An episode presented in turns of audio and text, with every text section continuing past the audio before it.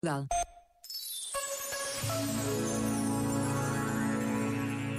Tenho saudade do tempo em que ainda não sabia ver as horas e as tardes pareciam não ter fim, numa infância povoada de histórias e de pessoas que nunca se cansavam de as contar. As histórias eram uma espécie de alimento que também nos ajudava a crescer.